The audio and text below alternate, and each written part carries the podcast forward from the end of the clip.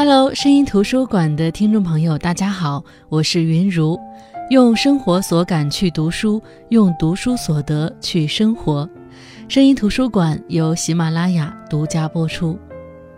青春期的时候，荷尔蒙作祟的缘故，异性总能以某种特殊的方式吸引到我们，但是那种青涩的喜欢，包裹在敏感、猜测与小心翼翼中。即便过去多年，我们想起时，还会感到一阵阵的遗憾。你说真的有那么刻骨铭心吗？我看未必。年少时的喜欢是大动干戈的喜欢，即便没有说出口，心里也已经演了五十二集的独角戏了。戏份如此之重，怎么会轻易忘记呢？那时大火的电影《前任三》引起了许多观众的共鸣。甚至有人看完之后跪在电影院外的地上捶地痛哭。人呐，年少时一定有自己曾经小心翼翼喜欢的某个人，而那些年少的往事变成记忆的碎片，那些曾经令我们生、让我们死的往事，逐渐变成轻飘飘的雪花，随着时间的流逝，最终落入了尘埃。那今天带来的书。是九零后爱尔兰女作家、英国图书奖科斯塔图书奖有史以来最年轻的获奖者萨利·鲁尼的代表作《正常人》。这本书讲述了两个年轻人用爱来救赎的故事。康奈尔和玛丽安在爱尔兰西部的一个小镇长大。玛丽安是一个十足的怪人，她冷漠安静，完全没有同龄人的朝气，没有人愿意和她说话。哪怕他是同学之中为数不多住在一栋自带花园的大别墅里的孩子，而康奈尔则完全不同。他为人亲和，待人友善，学习体能都十分出色，在学校很受欢迎。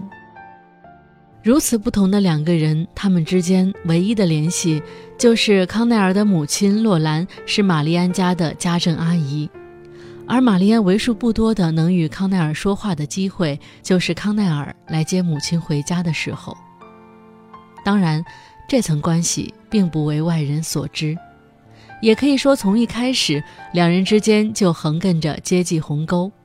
但是年少的他们并没有把这当一回事儿。玛丽安像一只孤独的狐狸，她遥遥望着那些不远处的欢声笑语、嬉笑打闹。书中说。他觉得他真正的人生正在很遥远的地方发生，在他缺席的情况下发生。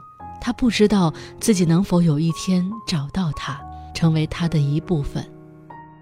在学校时，他常有这种感觉，但没有伴随画面显示他真正的人生看起来什么样，或者大致是什么。玛丽安喜欢康奈尔。他过去也尝试着改变自己，但是从来没有成功过。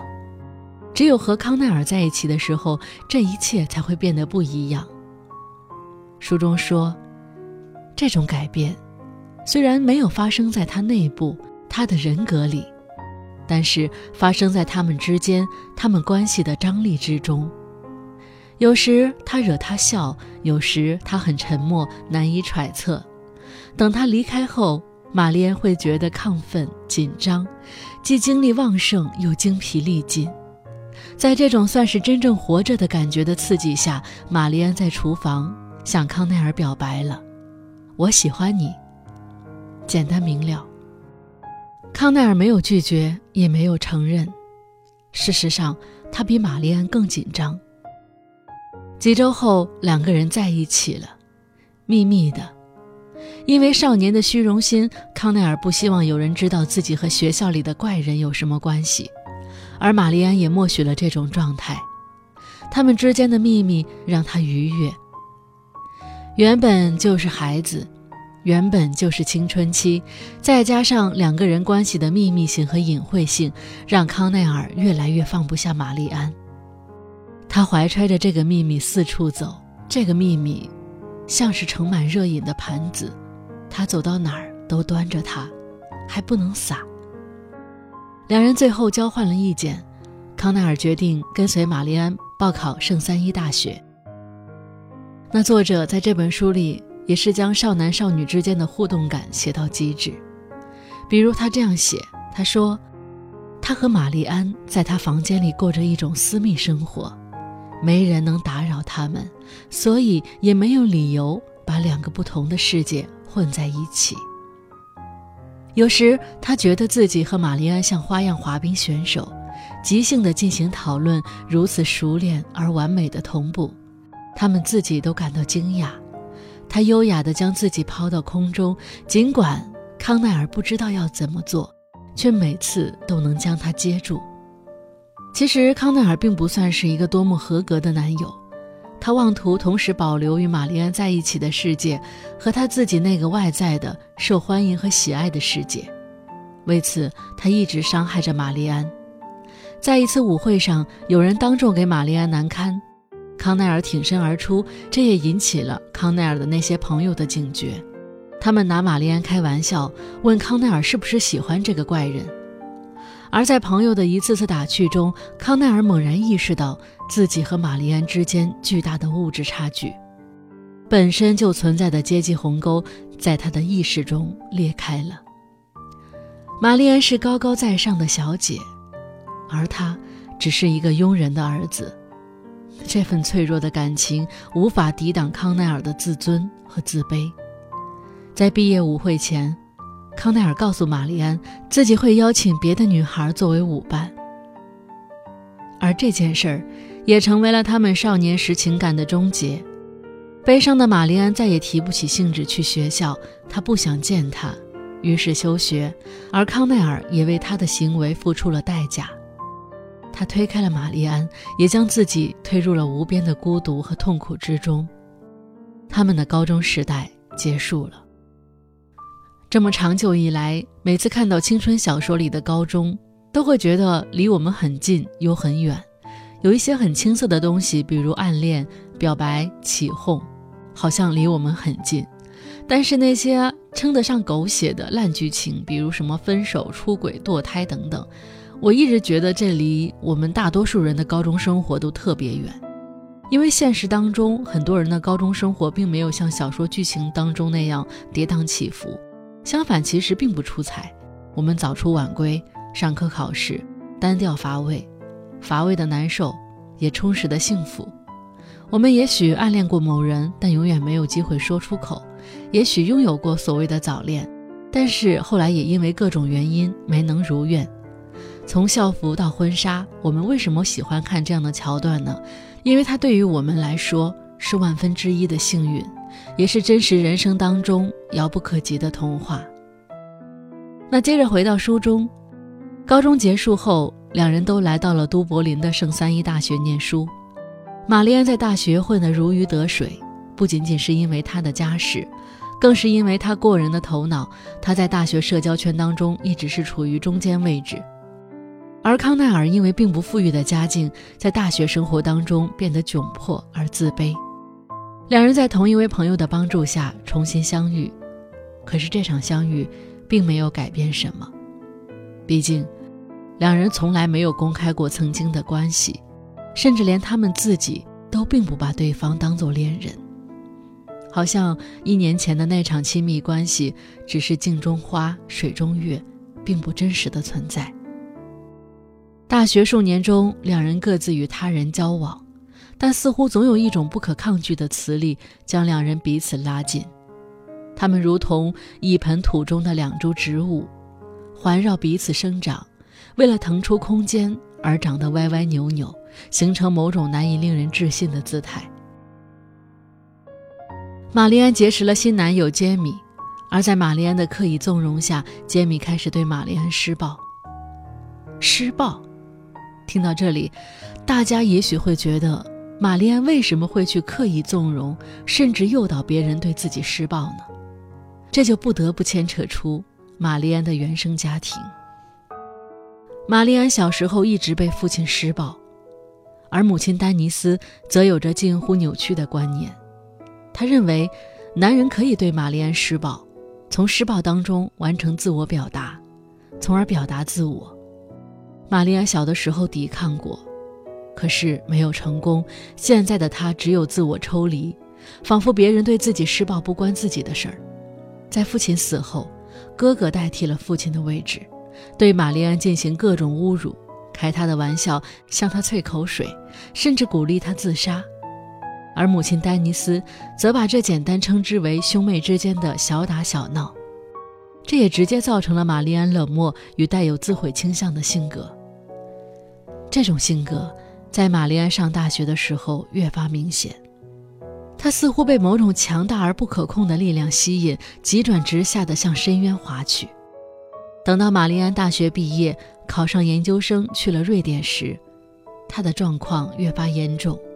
她依旧交了一个糟糕透顶的男朋友。当她走在人群中时，她觉得人们开始变成彩色的纸片人。如果有公交售票员找零，他都会有大吃一惊的感觉。他会突然意识到，别人其实是能看见他的。康奈尔后来的女友叫海伦，是个和玛丽安截然相反的人。如果玛丽安是月亮，那么海伦就是太阳；如果玛丽安是个疯子，那么海伦就是名副其实的正常人。但海伦的到来也没能让康奈尔感到更好。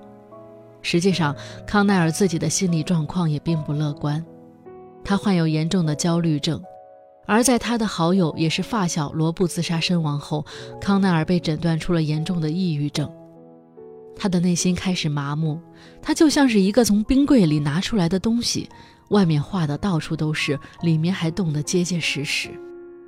他比以前更爱表达情绪了，但同时他能感受到的东西也越来越少了，甚至什么都感觉不到。爱是相互救赎吗？